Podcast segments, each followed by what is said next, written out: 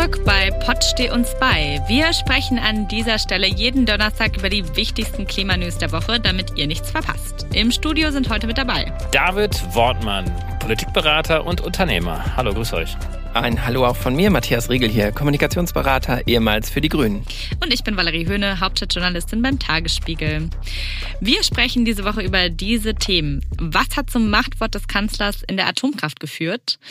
Das zweite Thema ist, welche Klimaentscheidungen wir in diesem Jahr noch von der Ampel erwarten können. Und am Samstag demonstriert das Bündnis Solidarischer Herbst. Wie kann eine linke Antwort auf die hohen Preise aussehen? Legen wir los.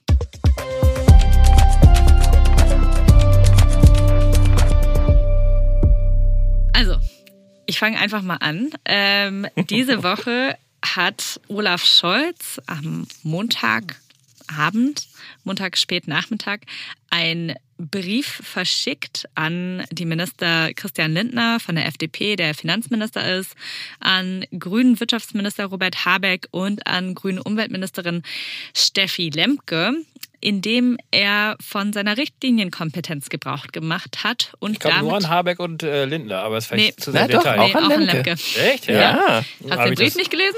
ja, ist zuständig. Ich habe hab jetzt, nicht, ich hab jetzt nicht die Adressage gelesen. Das prüfe ich gleich mal nach. Aber ich du prüfst das mal nach. Das, äh, das ist auf jeden Fall so. mal parallel hier. Also er hat äh, an diese drei MinisterInnen einen Brief geschrieben, hat darin von seiner Richtlinienkompetenz Gebrauch gemacht und hat die zuständigen Minister angewiesen, ein Gesetz auszuarbeiten, um alle drei Kraftwerke im Emsland, in Neckar-Westheim 2 und Isar 2, die in Süddeutschland und in Niedersachsen noch am Netz sind, weiter im Betrieb zu halten bis zum 15. April 2023, was vier Monate länger ist oder dreieinhalb Monate länger ist als ursprünglich vorgesehen. Ursprünglich sollte Deutschland am 31.12.2022 aus der Kernkraft aussteigen. Jetzt wird das nicht passieren, weil angesichts der Energiekrise die Preise so stark gestiegen sind und wie Robert Habeck ja vor einigen Monaten sagte, der Wirtschaftsminister, jede Kilowattstunde zählt. Das hat sich Scholz hier jetzt zu eigen gemacht und hat beschlossen, äh, diese Laufzeitverlängerung einzuleiten. Es und ich würde total, genau, genau, es ist ein Streckbetrieb, trotzdem ist es eine Laufzeitverlängerung um dreieinhalb Monate. Ja, man muss sich das ja so vorstellen. Ich glaube, da ist auch so total viel kommuniziert worden, dass die Menschen manchmal so ein bisschen durcheinander ja. kommen. Was ist das denn jetzt überhaupt? Also es gibt diesen Reservebetrieb, das heißt, die werden gar nicht genutzt und falls man sie braucht, falls es eben zu dieser Stresssituation im Netz kommt, dann werden die Atomkraftwerke wieder hochgefahren. So ist es jetzt nicht, sondern man muss sich das einfach so vorstellen, dass diese drei Kernkraftwerke bis zum 15. April weiterlaufen, aber mit den existierenden Brennstäben. Das genau. kann aber auch bedeuten, dass sie irgendwann mal langsam, langsam ihre Kapazitäten auch verlieren. Das heißt, ja. es kann auch sein, dass irgendwann einem März vielleicht die ersten Mal aufgeben. Also man kann sich das eigentlich wie so eine Batterie jetzt vorstellen, die jetzt langsam zu Ende geht und irgendwann mal gar nichts mehr sagt. Das heißt, dann ist das Thema durch. Und eigentlich kann man sich auch jede Diskussion darüber sparen, dass man irgendwie dann noch mal ein bisschen länger die Atomkraftwerke über den April hinausläuft. Geht nicht, weil die Brennstäbe einfach nicht weiter funktionieren. Aber jetzt möchte ich doch noch mal von euch beiden wissen, wie findet ihr denn diese Entscheidung generell? Findet ihr das richtig? Findet ihr es nicht richtig? Was ist eure Haltung? Ja, also ich glaube, da wahrscheinlich gibt es da verschiedene Antworten drauf. Also rein jetzt technisch gesehen und äh, wirtschaftlich gesehen war das ja so, dass dieser Stresstest ja vorgenommen worden ist vom Bundeswirtschafts- und Klimaschutzministerium. Und da wurde ja dann auch gesagt, dass nur in sehr ganz, ganz extremen Situationen möglicherweise überhaupt diese, dieser Atomstrom notwendig ist. Das heißt also, wenn man wirklich versuchen möchte, jegliches Risiko auszuschließen, dass irgendwas äh, zusammenbricht in Deutschland, dass es einen sogenannten Blackout gibt, dann sollte man die weiterlaufen lassen. Und daraufhin hat ja dann Abeck gesagt, ja, zwei machen wir jetzt, den dritten brauchen wir nicht. Und jetzt kommt der zweite Teil der Antwort, wo es jetzt wirklich sehr politisch wird. Und das wurde ja tatsächlich jetzt auch zu einem politischen Streit. Ähm, und gerade die FDP hat sich das zu Nutzen gemacht. Interessanterweise ja auch nach der verlorenen FDP-Wahl in Niedersachsen zu sagen, jetzt müssen wir unbedingt auf Atom setzen. Ich wäre zum ganz anderen Schluss gekommen. Also, weil sie haben vorher auch auf Atom gesetzt und haben die Wahl verloren. Vielleicht gibt es da auch eine gewisse Korrelation, dass es einfach viele FDP-Wähler gibt, die sagt, jetzt verkämpft euch doch nicht mit diesem blöden Atomthema. Ja. Aber das ist so ein bisschen die politische Antwort darauf. Wir hatten es ja letzte Woche schon so ein bisschen als Thema. Für mich ist es so, dieses Machtwort des Kanzlers oder nehmen wir jetzt diese Richtlinienkompetenz oder die Grünen nennen es immer noch Vorschlag. äh, für mich ist es Machtwort Mumpitz. Ich habe gestern dazu einen ziemlich guten Kommentar gelesen, der genau diesen Titel trägt. Und irgendwie merke ich in der, also als Kommunikationsberater vor allem auch, wenn ich dann so die Medien durchscanne, dann merkt man halt, dass es auf jeden Fall gewollt ist. Also die äh, Bild titelte sofort äh, Habecks GAU und so, ja. Also es wird halt versucht, irgendwie einen Verlierer auszumachen. Mhm.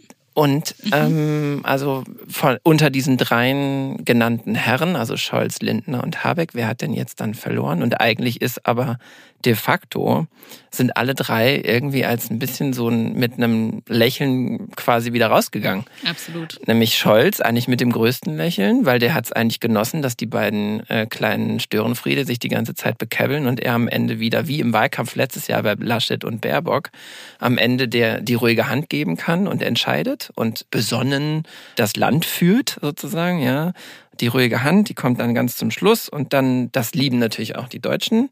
Die finden das ganz toll. Da, da gehen die Zahlen jetzt dann hoch. Da könnt ihr mal sehen in zwei Wochen, wo der steht. so, und äh, für die FDP die hat natürlich was bekommen, nämlich die hat das Emsland dazu bekommen, also deren Argumentation. Wir hatten es letzte Woche, lasst die Vernunft am Netz. Es gibt keinen Post, in dem das Vernunftswort dann nicht doch nochmal explizit wieder hochgerufen wurde am Montag. Also die konnten ihr Narrativ ausspielen, sie konnten sozusagen zeigen, dass sie überhaupt da sind ja. und dass ihre Stimme Gewicht hat. Und bei den Grünen ist es so, die haben genau das durchgesetzt. Natürlich ist das schmerzhaft, wie lang, also wenn man dann drei Tage nachdem man den Beschluss bei einem Parteitag gefasst hat, sozusagen mm, kriegst du von Ein oben, Tag. ja, Ein aber Tag. dann geht's sozusagen äh, richtig drauf. Ja. Aber wie David schon sagte, keine neuen Brennstäbe, was auch so viel bedeutet wie, also die physikalische, du kannst physikalische Kräfte nicht aushebeln, ne? Das bedeutet das auch diese, auch also auch das Machtwort tut das nicht. Also wenn mhm. Emsland im Januar keine Kraft mehr hat in dem Brenn, äh, also in dem Brennstab, dann ist halt aus. Wobei RWE äh, ja immer, immer wieder dann doch irgendwo noch ein bisschen Energie findet und jetzt die Brennstäbe neu anordnen möchte und so weiter und so fort. Das ist richtig, aber ja trotzdem nochmal, nicht nur, ne? nicht nur, dass keine neuen Brennstäbe sind bei den Grünen, das ist nochmal wichtig. Sie haben den endgültigen Ausstieg am 15.04. Ja. Und sie haben dazu noch, es ist Ruhe im Karton. Also ich würde sagen, das kann nur noch sehr schwer aufgemacht werden nach dieser Eskapade jetzt. Und ich finde, und das finde ich für mich noch mit am wichtigsten, das wird noch viel zu wenig beachtet aus meiner Sicht, dass Habeck dadurch eigentlich, dass er so, also er muss ja sehr hart geblieben gewesen sein in den Verhandlungen, weil er ja eben das nicht aufgemacht hat. Und stell dich mal vor, der hätte das sozusagen noch weiter gegen äh, der FDP geöffnet, dass er im Grunde genommen eine gewisse Standfestigkeit gegenüber Grünen bewiesen hat. Ja, ich glaube, das kann man auch vielleicht kann man anders teilweise ein bisschen anders sehen. Auch ähm, also worauf ich nochmal hinaus wollte, war die Inszenierung, die auch danach so ein bisschen stattgefunden hat, weil ich saß nämlich just an diesem Montagnachmittag in der SPD-Fraktion in ja, einer äh, Runde, wo auch der Fraktionsvorsitzende Mützenich mit dabei war. Und irgendwann kam dann diese Nachricht dann durch und dann sofort ist der Fraktionsvorsitzende aufgestanden und auch die stellvertretende Fraktionsvorsitzende und haben das äh, stolz verkündet, dass es jetzt endlich einen, ein Machtwort gibt und haben mhm. mehrfach betont, dass es doch jetzt die Stärke der SPD ist, Führung zu zeigen jetzt in dieser Regierung. Also man merkte wirklich, da wirkten die Sprachregelungen, die man sich vorher mhm. wirklich zurechtgelegt haben. Und äh, also das war wirklich so diese Demonstration von Wesen der Führung. Bei den Grünen beispielsweise gab es ja auch so ein paar, die dann, also ich will nur an Jürgen Trittin jetzt hier beispielsweise ähm, erinnern und den ähm, hier mit reinholen, weil der nämlich als eher prominentere Stimme innerhalb der Grünen auch gesagt hat, nein, das können wir jetzt nicht mitmachen, sondern wir müssen, das ist, das muss erst der Bundestag entscheiden. Es gibt hier keine richtige Richtlinienkompetenz, denn das kann jetzt nicht einfach so durchgesetzt werden. Und äh, da merkt man auch so ein bisschen, dass es möglicherweise auch ein bisschen auch mit einkalkuliert ist, damit natürlich das auch innerhalb des Grünmilieus auch als hart erkämpft auch dargestellt werden kann kann. Also die Reaktionen danach sind sehr interessant. Die FDP hat interessanterweise es relativ elegant äh, unterstützt, zumindest die Entscheider, ja. Also wenn ich absolut, ja. Die FDP war begeistert, wie Matthias gerade schon gesagt hat. Die haben das eben als ihren Sieg verkauft. Die konnten ihr Narrativ erzählen. Ich glaube übrigens, ich glaube nicht, dass ihre Wahlanalyse so falsch ist, weil sie haben schon auch Zahlen, worauf sie sich da stützen. Und ich glaube eher, dass sie in Niedersachsen einfach nicht durchgedrungen sind.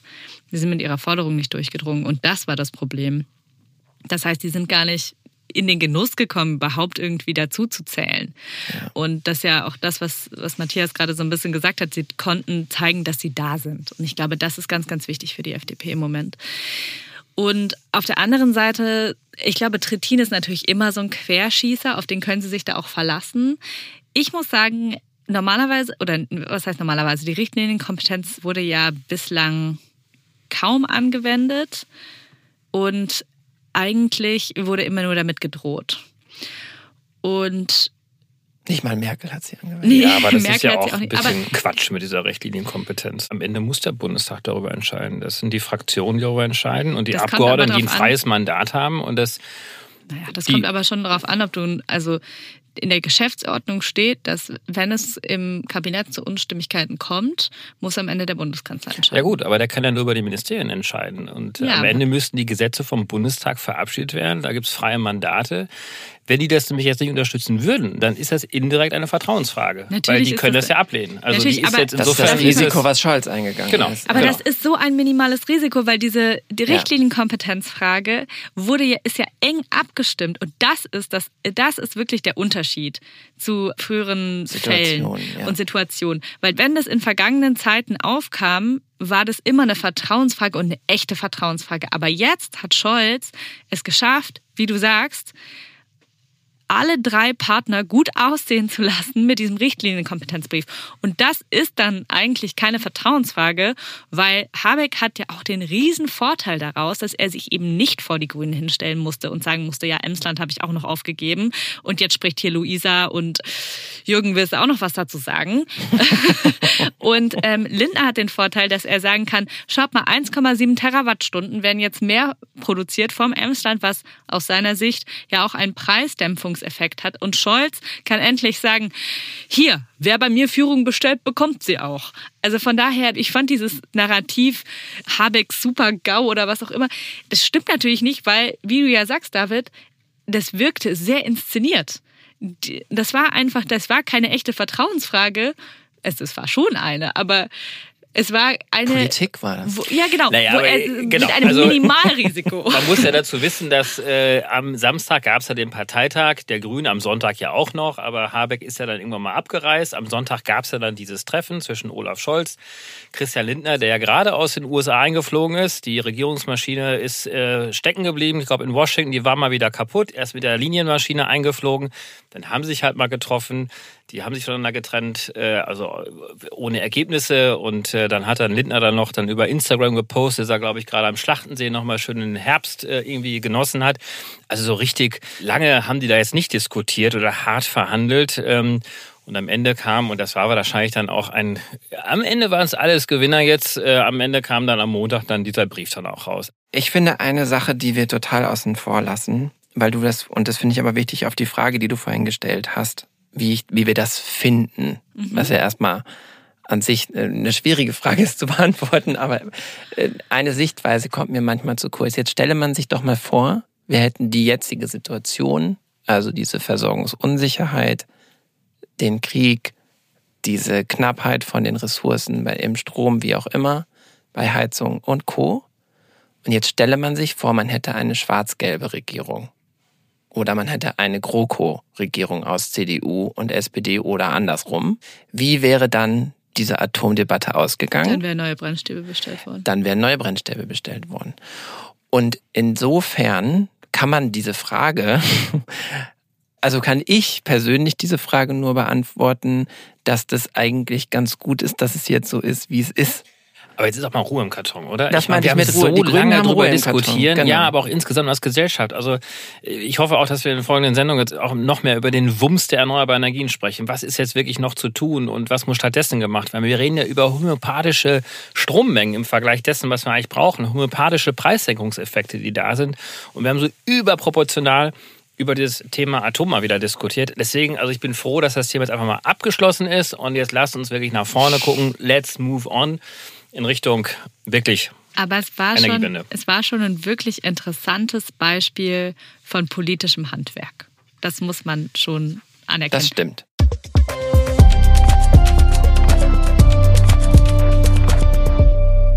Über Atomkraft haben wir wirklich genug geredet. David, du hast völlig recht.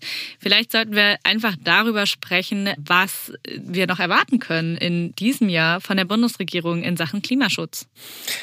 Ja, also rein handwerklich haben die erstmal total viel zu tun, weil das meiste sind eigentlich nur bislang politische Beschlüsse gewesen. Also der Streckbetrieb, jetzt diese Preisbremsen im Gasbereich, im Strombereich. Das muss ja jetzt alles noch in Gesetze gegossen werden. Also die müssen geschrieben werden, die müssen dann über das Kabinett in den Bundestag angebracht werden. Das heißt, die haben wirklich so viel zu tun jetzt noch in den nächsten Wochen und Monaten. Ich fürchte, so viel kommt da auch gar nicht mehr. Also die großen Dinge, auf die wir eigentlich gewartet haben. Also ich würde jetzt zum Beispiel sehr hoffen, dass das Klimaschutz-Sofortprogramm beispielsweise weiter mit Leben gefüllt wird. Diese unbeantwortete Frage, die eigentlich immer noch in einem Raum steht. Also kriegen wir jetzt diese Sektorziele eigentlich ein bisschen straffer gezogen oder setzt sich die FDP beispielsweise durch, mhm. die nämlich sagt, wir brauchen diese Sektorziele gar nicht. Wir sollten wir wollen erklären, was ein Sektorziel ist. Ein Sektorziel, also wir teilen sozusagen die Energieversorgung Versorgung in verschiedenen Sektoren auf. Also es gibt den Gebäudebereich, es gibt den Verkehrsbereich, es gibt den Industriebereich. Das sind die sogenannten Sektoren. Und da gibt es einen Teil der Politik, wie beispielsweise die Grünen und eigentlich auch zum Großteil die SPD, die dann sagt, wir müssen sozusagen für jeden einzelnen Sektor einzelne CO2-Reduktionsziele haben, damit auch jeder einzelne Sektor dementsprechend auch die dahinterliegenden Ministerien auch eigene Maßnahmen auch machen. Und die FDP sagt, nein, das brauchen wir nicht, es ist total egal, wir müssen insgesamt schauen, dass wir die CO2-Ziele herunterholen. Deswegen kann sich der Minister Wissing ja auch einen schmalen Fuß. Fuß machen. So, Schuh, Fuß, wie auch immer. Zumindestens braucht er diese Verantwortung nicht zu tragen. Und das ist so ein bisschen der Trick der FDP an der Stelle nämlich auch, so ein bisschen da jetzt elegant wieder herauszukommen. Also rein physikalisch stimmt das irgendwie, aber rein politisch macht es total viel Sinn, diese Sektorziele zu haben. Aber da fürchte ich, bekommen wir keine Entscheidung mehr hin. Da bin ich auch sehr gespannt, weil die FDP das tatsächlich, glaube ich, hart machen möchte. Das sind zumindest meine Signale, dass sie auf jeden Fall auf die Sektorenaufhebung pochen werden. Wobei, ich war heute in einer Pressekonferenz mit Volker Wissing, der über die Sektorziele gesprochen hat. Und, äh, wie hat er gesprochen darüber? Also, dass ja, er darüber gesprochen hat, ist wahrscheinlich klar. Aber er, er hat wie? gesagt, im Prinzip hat er gesagt, dass sie nachschärfen müssen, dass sie sich verbessern müssen um ihre Klimaschutzziele und Sektorziele zu erreichen. Es klang nicht, als würde er damit rechnen, dass sie aufgehoben werden. Aber natürlich hört man aus der Fraktion da andere Signale. Ein anderes Thema vielleicht auch doch. Die Bundesregierung hat sich ja auch, oder die Koalition hat sich ja auch zum Ziel gesetzt, 65 Prozent im Bereich erneuerbare Energien verpflichtend durchzusetzen. Dazu gibt es auch noch keine Regelung. Also es gibt eben eine Absprache und das fehlt eigentlich auch noch. Also das würde ich mir auch noch wünschen, dass es dieses Jahr kommt, aber ich glaube, da ist die Bauministerin so ein bisschen zurückhaltend und versucht das Richtung nächstes Jahr zu schieben. Ja, die hat ja auch schon angekündigt, dass sie ihre 400.000 Wohnungen nicht unbedingt schafft. Ist auch viel passiert dieses Jahr, ehrlich gesagt. Also ich bin eher auf dem Trip wie David, wie du gerade gesagt hast. Die machen einfach jetzt erstmal weiter, nämlich ihre Arbeit, weil die haben sich ganz schön viel vorgenommen. Und das muss alles irgendwie nicht nur durchs Parlament und durch die ganzen Ebenen durch, sondern das muss ja auch irgendwie auf die Straße. Und Letzte Woche hatten wir den Hoffnungsschimmer, dass jetzt irgendwann dann man die Solarkraft selbst in den Markt einspeisen kann, sozusagen. Das ist ja auch etwas, das dann irgendwie dann bald kommt. Und in drei Wochen ist noch die Klima, also fängt die Klimakonferenz an. Wir sollten das nicht unterschätzen, hm, was da noch passieren kann und was da vielleicht auch noch mit auf die Agenda rutscht. Also Gesetze werden da nicht mehr kommen, sondern möglicherweise Ankündigungen, politische ja? Verlautbarungen. Denkt ähm, an den ähm, Klimaclub, über den wir ja auch schon mal gesprochen haben. Der wird aber nicht im Bundestag jetzt äh, nochmal schnell in zwei Wochen verhandelt und diskutiert und äh, ohne internationale Abstimmung irgendwie in Gesetz gegossen. Also, Nein, das stimmt, aber ich glaube, es ist schon relevant, dass wir überall, du siehst es ja jetzt wieder mit Überschwemmungen in Australien, mit wenn du jetzt sozusagen das alles nochmal zusammenziehst, was du für dürre Sommer erlebt hast. Wir haben jetzt im Oktober, ich bitte euch, ja, also gestern waren es, glaube ich, 6, vorgestern 26, 27 Grad, teilweise in Frankfurt, in München, auch hier in Berlin waren es irgendwie 23 Grad und das im Oktober, also Mitte Oktober auch noch. Das heißt, du merkst, es gibt genügend Anlässe, um Sachen hochzuziehen. Wir haben hier im Sommer mal über die Wasserstrategie, also die nationale Wasserstrategie der Bundesregierung gesprochen. Da kommt vielleicht noch was in diesem Jahr.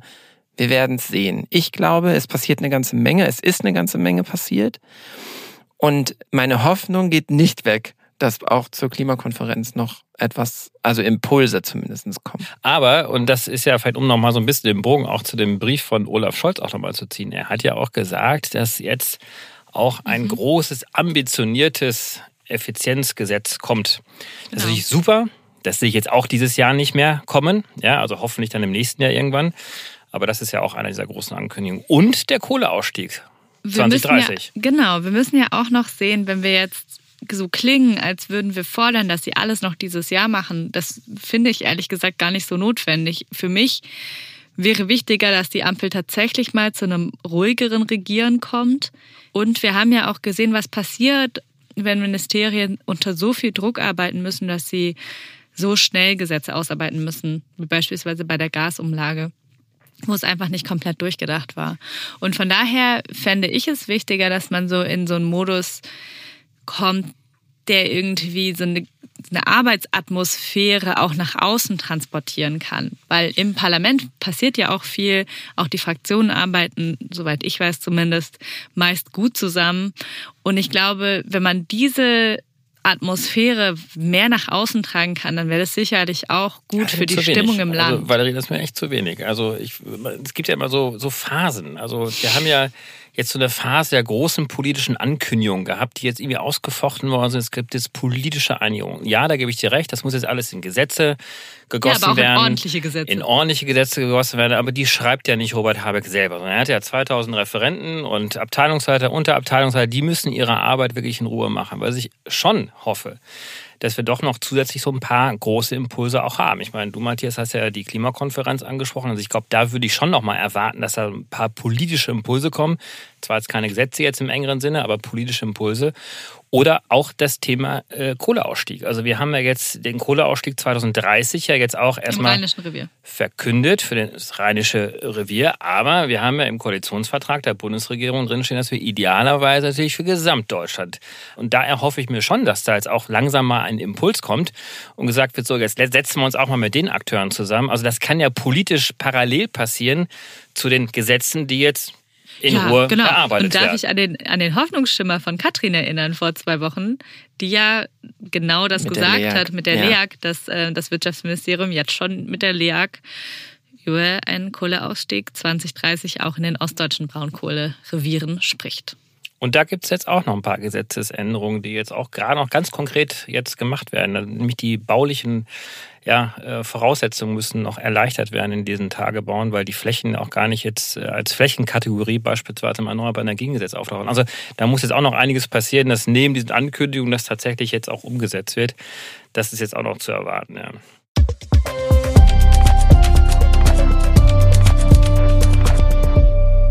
Und damit kommen wir zum letzten Thema für heute. Am Samstag demonstriert das Bündnis Solidarischer Herbst. Wir wollen darüber sprechen, wie eine gesellschaftlich linke Antwort auf die hohen Gaspreise, Energiepreise aussehen kann. Was meint ihr denn? Habt ihr von der Demo gehört? Also ich, mir schwirrt der Kopf, um ehrlich zu sein. Also wir haben ja jetzt Montagsdemos. Ich glaube, die machen am Samstag eine Demo. Dann haben wir natürlich die Fridays-Demos der Fridays. Da fehlt eigentlich nur noch der Donnerstag und der Mittwoch. Dienstag ja auch noch. Ich muss ehrlich sagen, ich habe ähm, von dem Bündnis jetzt erst in der Episodenvorbereitung gehört. Äh, Matthias, ging es dir anders? Nein, mir ging es genauso, ehrlich gesagt. Okay. Das sagt nicht so viel und nicht so viel Gutes vielleicht. Gleichzeitig sind es relativ große Organisationen, äh, die das also. Ich wollte gerade sagen, ich habe es gerade mal nochmal kurz mal vorgeholt. Also die Fridays rufen ja auch dazu auf. Mhm. Also äh, Together for Future, WWF, NABU, German Watch, die Klimaallianz, äh, BUND, ATTAC, Verdi, also Greenpeace, da sind ja echt fast alle dabei. Aber trotzdem haben wir zu wenig darüber gehört. Genau, deswegen machen wir das ja jetzt hier. Deswegen sagen wir jetzt am Samstag geht es darum, auf die Straße zu gehen und sich Gehör zu verschaffen, äh, um zu sagen, wie man denn eigentlich über den Winter kommen will. Nicht nur sicher, sondern vielleicht auch warm und vielleicht auch äh, lautstark demnach. Ich, und nicht so teuer, ne? Natürlich wäre es auch schön, wenn man nach dieser riesen AfD-Demo, die ja doch nicht so viele Gegendemonstranten hatte vor ein paar Wochen, mhm. irgendwie nochmal so ein großes Zeichen hätte, wo tatsächlich ein breites gesellschaftliches Bündnis aufruft, das nicht rechts ist das, das wäre ja einfach, das wäre einfach sehr schön. Wobei die Grenzen ja wirklich auch äh, so ein bisschen auf fließend sind dann. Also ich mhm. habe jetzt auch bei uns draußen Europien in Brandenburg, da gibt es ja inzwischen auch die Montagsdemonstration, die in der Vergangenheit jetzt in den letzten Jahren zumindest immer sehr stark von Corona-Themen ja geprägt waren, aber jetzt natürlich gekapert worden sind, äh, auch von den ähnlichen Kreisen zum Thema Gaspreise und Nord Stream 2 wieder öffnen, wobei die wenigsten wahrscheinlich von denen verstanden haben, dass Nord Stream 2 einfach schon gesprengt worden ist, also gar nicht mehr geöffnet werden kann, aber trotzdem steht es auf Plakaten drauf. Also da verschwinden so ein bisschen die Grenzen. Ne? Also ganz links und ganz rechts. Ähm ja, das, aber das sehen wir ja seit einer Weile, dass die Linke auch einfach als Oppositionskraft im Prinzip ausfällt. Also ich weiß noch, gestern war ich im Bundestag und habe äh, mir die Statements angehört von äh, Britta Hasselmann, Fraktionschefin der Grünen und ähm, Fraktionschef der FDP, Christian Dürr, zu der Atomkraft. Und irgendwann trat Dietmar Bartsch vor die Kameras und ich musste schnell schreiben und habe gedacht, höre ich mir den jetzt noch an? Und dann dachte ich, nee, brauche ich nicht. Und äh, warum habe ich das gedacht? Das ist auch, weil die Linke einfach keine keine besonders gute Oppositionsarbeit macht, weil sie die ganze Zeit damit beschäftigt ist, sich selbst zu zerfleischen. Und es ist wirklich, es ist eigentlich äh, sehr schade, finde ich, dass es, dass sie ausfällt, auch als Wortgeber der Opposition. Ja, vielleicht auch. Na, aber das ist ja auch ein Problem, wenn du, wir hatten es ja letzte Woche schon über die FDP, wenn du eine Opposition in der Regierung hast. du meinst, es braucht sie gar nicht, dann, Nein, natürlich braucht es die. Für jede funktionierende Demokratie brauchen wir die Opposition. Ich glaube nur, wo sie sich noch nicht genau genug geschärft haben im Profil, ist, dass sie im Grunde genommen die Chance gehabt hätten, sagen wir es mal positiv, ja, sie hätten ja die Chance gehabt in dem Moment, wo SPD und Grüne zusammengehen und mit der FDP ein Bündnis schmieden, dort erst recht nochmal aufzumachen, was sozusagen nicht nur ein rein bürgerliches Milieu an Politik, wohin sich die Grünen viel stärker entwickelt haben in den letzten Jahren, was sozusagen für ein Klientel eher links sozusagen und nicht die linke Mitte, wie die Grünen sie immer benannt haben, sondern eher wirkliches linkes Milieu, was dort die Antworten sein können und auch daran eine wirkliches ein kritisches Narrativ aufzumachen. Ja, ja? aber das haben sie ja komplett Und das gelingt verpasst. ihnen nicht, genau. Und andererseits der AfD muss man an der Stelle mal einmal sagen, glaube ich, gelingt es nicht bedingt im Parlament, aber auf der Straße in jedem Fall. Ja, Sie machen ja Stimmung. Und also. du hast, ähm, du, wir haben es in Niedersachsen gesehen mit einer Verdopplung der Zahlen und wir sehen es auf den Straßen in Sachsen, in Thüringen etc., dass dort eben das ziemlich gut funktioniert. Und jetzt ist Merkel weg, also ein klassisches Feindbild ist weg. Aber sie haben das perfektere Feindbild dazu bekommen und die Rufe sind jetzt immer nur Habeck muss weg ähm, weil er natürlich, also er ist nicht nur Grüner, sondern dann auch noch Klimaschutzminister und dann ist er auch noch zuständig für, äh, für die Wirtschaft, ne? also quasi am Ende auch noch für teils Arbeitsplätze sozusagen. Und er ist einfach der perfekte äh, Gegner in, der, mhm. in diesem Narrativ kommunikativ gesehen. Das sorgt für die gewisse Zuspitzung, das sorgt für die Mobilisierung und die Leute kommen auf die Straße und machen mit. Egal wer erstmal Absender ist. Das ist das, was passt, wenn du sagst, David, dass es sozusagen verschwimmt. Genau, aber, aber trotzdem muss man ja doch noch mal hm. festhalten, gerade in Niedersachsen ist die AfD ja, die hatte ja, soweit ich weiß, zumindest am Ende, die Fraktion war ja auseinandergebrochen und alles. Es ist ja nicht so, dass sie irgendwie konstruktive Oppositionsarbeit gemacht haben. Ich glaube schon, dass es einen Unterschied gibt zwischen einer linken Partei, die links der SPD und, und links den Grünen steht, von denen die Wählerinnen und Wähler aber durchaus trotzdem eine ernsthafte Arbeit erwarten und ernsthafte Alternativen, wohingegen sie bei der AfD, glaube ich, zum Teil das überhaupt nicht erwarten, sondern damit tatsächlich nur ihren ja. Protest ausdrücken wollen. Aber links ist ja auch nicht nur parteipolitisch manifestiert. Also links ist ja vor allem jetzt auch erstmal ein gesellschaftliches Gefühl, was sich da ja auch zum Ausdruck bringt. Und ich glaube, das ist nämlich Teil des Problems, dass diese doch sehr linke Stimmung, die ja in Teilen der Bevölkerung zumindest ja da ist, aber kein richtiges Zuhause findet. Und wir haben jetzt, ist mir gerade auch bei euren beiden Beiträgen jetzt gerade aufgefallen, die SPD taucht gar nicht auf. Also irgendwie klammern wir da schon aus, dass eigentlich die SPD eine linke Partei ist, aber das ist ja ich eigentlich. Ich habe gerade gesagt, das ist ihr Zuhause. Der SPD ja? und links. Ja, genau, aber eigentlich sollte die SPD ja eigentlich auch ein Zuhause sein für die linke Stimmung im Land und klar natürlich auch die Grünen. So ist die SPD entstanden, so hat sie auch lange, lange, lange, lange, lange Zeit, äh, bis es dann irgendwann mal zum Bruch dann auch kam und bekanntlicherweise auch ne, damals Oskar Lafontaine die Linkspartei mitbegründet hat und so. Aber sie war ja das Zuhause, aber sie findet ja, ja gar nicht mehr statt. Aber was mich ja eigentlich schon mehr interessiert aktuell, ist ja gar nicht so sehr jetzt, wie sich die Parteien da jetzt dazu verhalten oder wie viel, wie links ist jetzt welche Partei, sondern welche Stimmung haben wir eigentlich im Land? Ich weiß nicht, wie ihr das miterlebt. Also ich habe ja gerade aus meinen Erzählungen aus Neuruppin erzählt, da schaut man aus dem Fenster, da laufen dann 30 Leute. Das ist jetzt keine große Gruppe, aber für eine Stadt wie Neuruppin ist das relativ viel.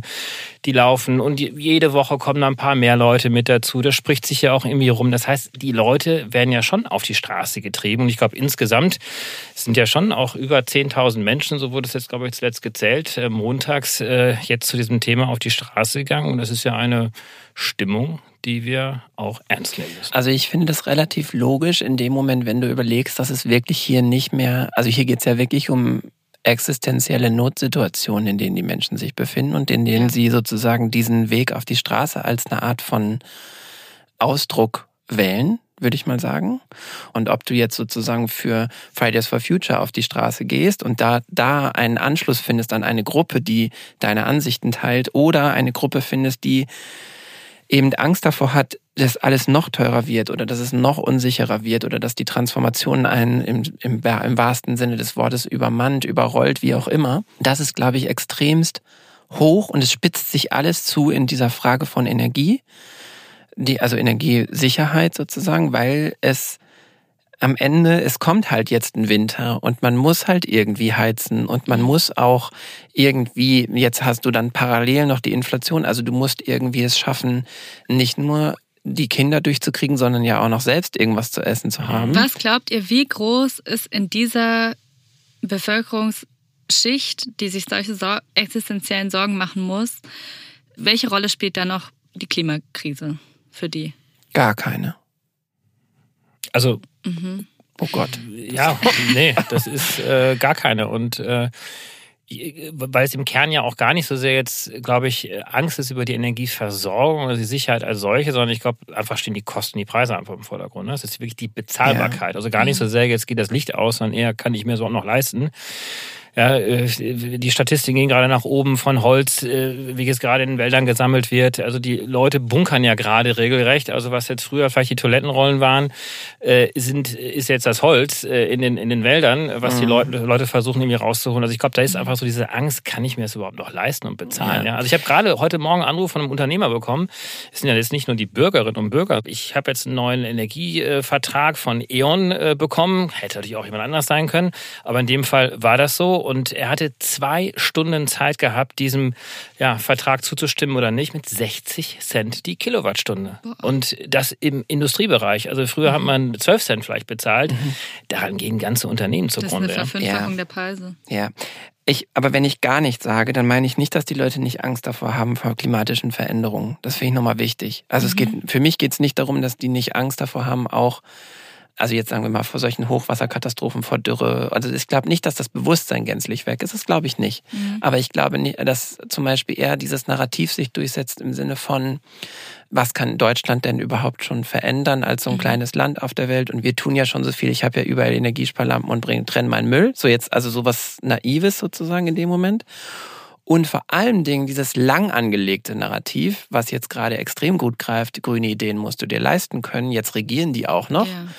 Sozusagen dieses, das ist ja so stark auch von anderen sozusagen, also gerade von konservativen, von konservativer Seite so stark geprägt und übrigens auch Ihr habt äh, die SPD ja jetzt vorhin schon mehrfach genannt, aber auch die haben das immer wieder befeuert. Sozusagen, das musst du dir leisten können, wenn man sich zurückguckt. Ich habe ja letztes Jahr den Wahlkampf äh, geleitet, den Bundestagswahlkampf. Du hast eigentlich jede klimapolitische Debatte, du konntest dich vorbereiten, wie du wolltest. Und es ist gelungen, daraus rein eine kostentechnische Frage zu machen. Mhm. Der Hoffnungsschimmer der Woche. Der kommt diese Woche von Matthias weil der nämlich gestern gelesen hat, dass äh, seit Beginn des Ukraine-Krieges die Europäische Union so viel Strom aus Wind- und Solarenergie sozusagen zusammen erzeugt und eingebracht hat ins Stromnetz wie noch nie zuvor. Also auch im vergleichbaren Zeitraum davor, das Jahr also von März bis September, waren das 21 Prozent. Dieses Jahr sind es 24 Prozent. Und ich fand es einfach ein gutes Zeichen dafür. Diese Studie hat auch noch herausgefunden, dass dadurch 11 Milliarden Euro weniger Investitionen in Gaseinkäufe getätigt wurden. Das finde ich natürlich, das ist sozusagen mit die erfreuliche Zahl. Aber ich glaube, wenn man das sozusagen weiterträgt, dann, dann sieht man einfach, okay, wenn schon ein Viertel davon aus erneuerbaren Energien kommt und das wird ja nur noch wachsen und zunehmen, es funktioniert ja sozusagen auch. Und das hat mir irgendwie so ein ja, Hoffnungsschimmer gegeben, dass da einfach doch was geht. Im Strombereich zumindest. Also wir haben ja noch den Treibstoffbereich. Also ich will jetzt kein Jetzt Wasser in den Wein jetzt hier gießen, aber Lass doch den Hoffnungsschimmer Nein, absolut. Ich finde das total okay. 25 Prozent, wenn man überlegt, dass früher die Leute gesagt haben, das geht ja überhaupt nicht. Ja, also wir haben überhaupt das Potenzial nur für 4 Prozent. Also super. Wisst ihr, wisst ihr, das erinnert mich so sehr an diese Speicherdebatte, die man ja jetzt hat, dass man nichts speichern könne an erneuerbaren Energien. Und ich denke mir so, WissenschaftlerInnen haben es innerhalb von einem Jahr geschafft, einen Corona-Impfstoff herzustellen, was normalerweise ein, ein Jahrzehnt braucht. Ich glaube, wir werden auch noch Speichermöglichkeiten finden. Wenn wir wollen, dann können wir. wir schaffen das. Wir schaffen das. Schöne Woche euch. Genau. Schöne Woche. Tschüss. Danke. Ciao. Das war Pod Steh uns bei. Falls es euch gefallen hat, abonniert uns doch auf Spotify, Apple, Amazon, Google oder überall, wo ihr sonst eure Podcasts hört. Neue Episoden gibt es immer Donnerstagmorgens. Wenn ihr zu den Themen und Zahlen, die ihr heute hier gehört habt, noch etwas nachlesen wollt oder ein bisschen vertiefen wollt, dann guckt doch bitte in die Shownotes, wo wir jede Woche Links für euch zusammenstellen. Fragen, Anregungen, Lob und Kritik bitte an podstehundsbei@studio-bummens.de. Pod Steh uns bei ist eine Produktion von Studio Bummens und K2H. Produktion und Redaktion Kate Kubel, Nick Heubeck und Dimitros Georgoulis. Executive Producer bei Studio Bummens Tobias Baukage und bei K2H Moritz Hohenfeld. Musik Simon Fronzek. Ton und Schnitt Mia Becker.